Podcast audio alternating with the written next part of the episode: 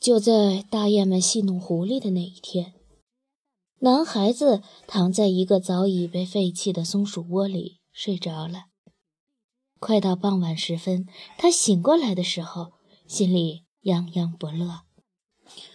我很快就要被送回家去了，看样子免不了只好像现在这个样子去见爸爸妈妈。他苦恼地想到。可是。当他找到游弋在威姆布湖上，并且在湖里洗澡的大雁们的时候，他们当中没有一个人提到过一个字要让他回去。他们大概觉得白鹅太累了，今晚上没法子送我回家吧？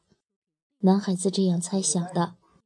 第二天一清早，大雁们在晨曦微明、离太阳露脸还很长的时间。就已经醒了过来，男孩子马上断定他们要动身回家。但是奇怪的是，雁群照样让他和白鹅参加他们每天天刚亮时在空中绕一大圈的例行飞翔。男孩子一时间想不出来推迟打发他回家的缘故，可是他猜想大雁们。不肯让雄鹅饱餐一顿之前，就打发他去进行那么遥远的长途飞行。不管怎么说，他还是为了晚点儿能够见到爸爸妈妈而感到高兴，哪怕晚一时一刻也好。大雁们正在上奥德修道院的那座大庄园上空飞行。那座庄园坐落在湖岸东畔，风光宜人的园林地带。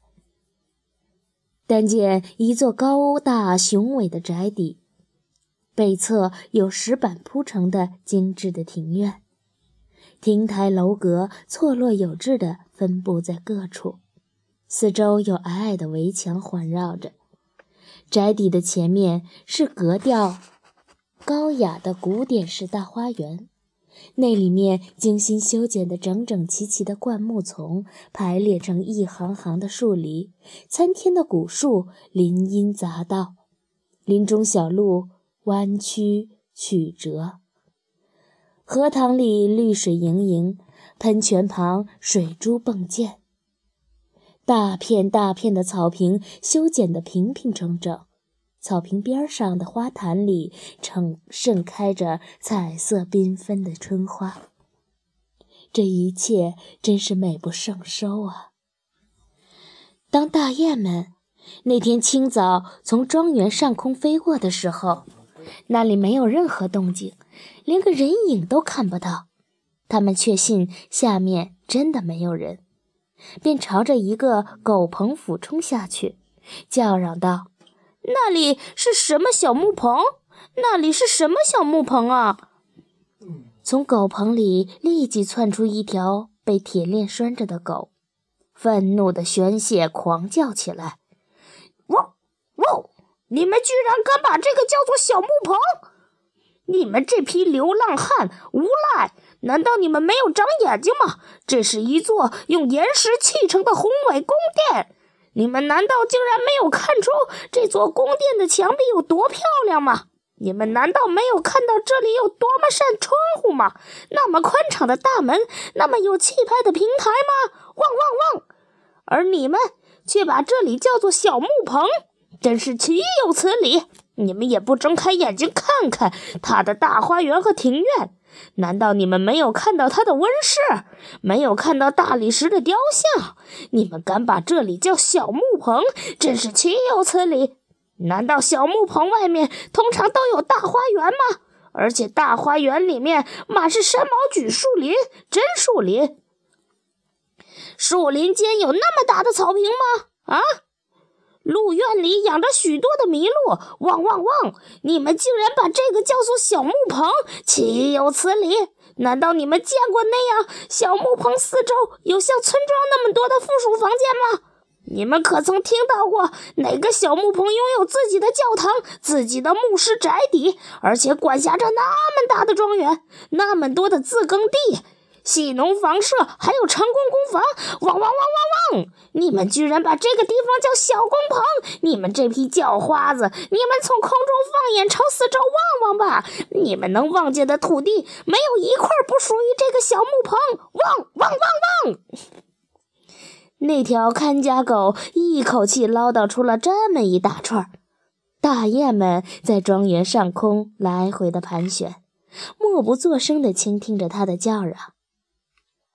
当他不得不歇口气的时候，大雁们这才喊叫着回答：“你又何必生这么大气呢？我们问的不是那座宫殿，我们问的恰恰是你那个狗窝。”小男孩听到他们这样诙谐的取笑时，起先。忍俊不住地笑了出来，随后有一个想法从他脑海中钻了出来，他便一下子变得严肃起来。哎，只需要想想，如果能跟随着大雁们一道飞过全国，直到拉普兰，那该听到多少这类有趣的笑话呀！他自言自语道：“如今你已经倒霉透了。”嗯，能够进行这样一次旅行，是你最好的盼头。大雁们飞到庄园东边的一片荒芜的土地上，去寻找草根吃。他们找呀找呀，一找就是几十个小时。在这段时间里，小男孩跑到耕地旁边的那个大花园里。在榛树林里仔细地寻找，看看能不能找到去年秋天残留下来的果实。当他在花园里走动时，跟随着大雁们去旅行的想法又一次浮现在他心头。他津津有味地为自己描绘着：倘若能跟大雁们一起旅行，那该多美好！当然，他要忍饥挨冻，这是预料之中的。而且会常常忍忍饥挨冻，但是他却可以逃避干活和读书。正当他在那里走着的时候，那只年老的灰色的领头雁走到他面前，问他有没有找到什么可以果腹的东西。没有啊，他告诉他说，找了大半天，啥都没找到。于是，那只老灰雁也尽力帮他寻找，可是他也没有找到能够像榛子一样的坚果。不过，他终于在野蔷薇丛中发现了几个还挂着梗的野蔷薇果。小男孩狼吞虎咽地把它们吃掉了。这时候，他突然想到，如果妈妈知道他现在是靠生吞活鱼和中冬天残留下来的野蔷薇果充饥的话，他会说什么呢？大雁们终于吃饱肚子以后，就返回到湖上了。他们在那里玩耍、散心，一直到中午时分。大雁们向白熊鹅提出挑战，要同它比试比试各种武艺。他们比赛了游泳、赛跑和飞行。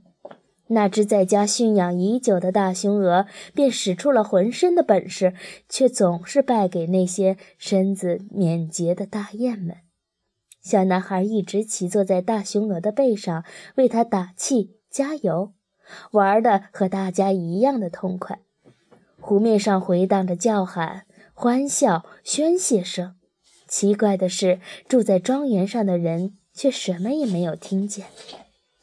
大雁玩累了以后，就飞到冰上，在那里休息一两个小时。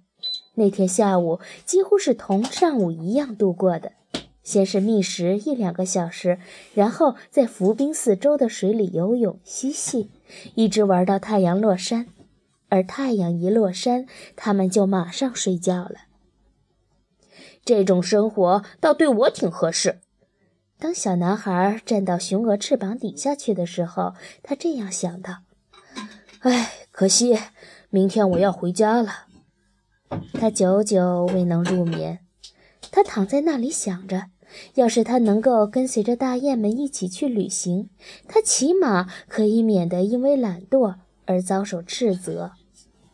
他那时候可以整天的东游西逛，无所事事。唯一的烦恼就是要寻觅吃的东西。可是他如今吃的很少，总是可以找出解决的办法来。他在脑子里为自己描绘出一路上将看到的哪些新鲜的东西，还有将亲身经历的那些冒险活动。不错，那跟闷在家里闷头闷头干活和读书简直没办法相提并论呢。倘若我能跟大雁们去旅行，我也就不会因为自己变小而那么伤心了。男孩子想着。他现在对别的什么都不害怕，唯独害怕被送回家去。但是到了星期三，大雁们一句都没有提到要把他打发回家。那一天是同星期二一样度过的。男孩子对荒野上的生活更加习惯了。他觉得上奥德修道院旁边那个大小同大森林差不多的公园，几乎成了他一个人的了。他不再想回到家里那种拥挤不堪的农舍和狭窄的耕地上去。在星期三，他满心以为大雁打算收留他，跟随他们一起走。可是到星期四，他的希望全落空了。星期四那一天起，起初同往常没有什么两样，大雁们在荒野上觅食。小男孩到公园里去寻找自己的吃的东西。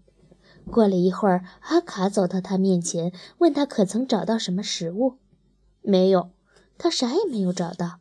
于是阿卡为他找来了一株干枯的葛缕，那些小果子仍旧完整的挂在他的茎杆上。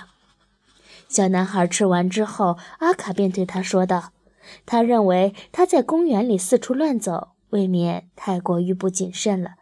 他问他是不是知道，像他这样一个小人儿，需要时刻提防那些敌人。不知道，他心里一点数都没有。于是阿卡一五一十地把那些敌人逐个诉说给他听。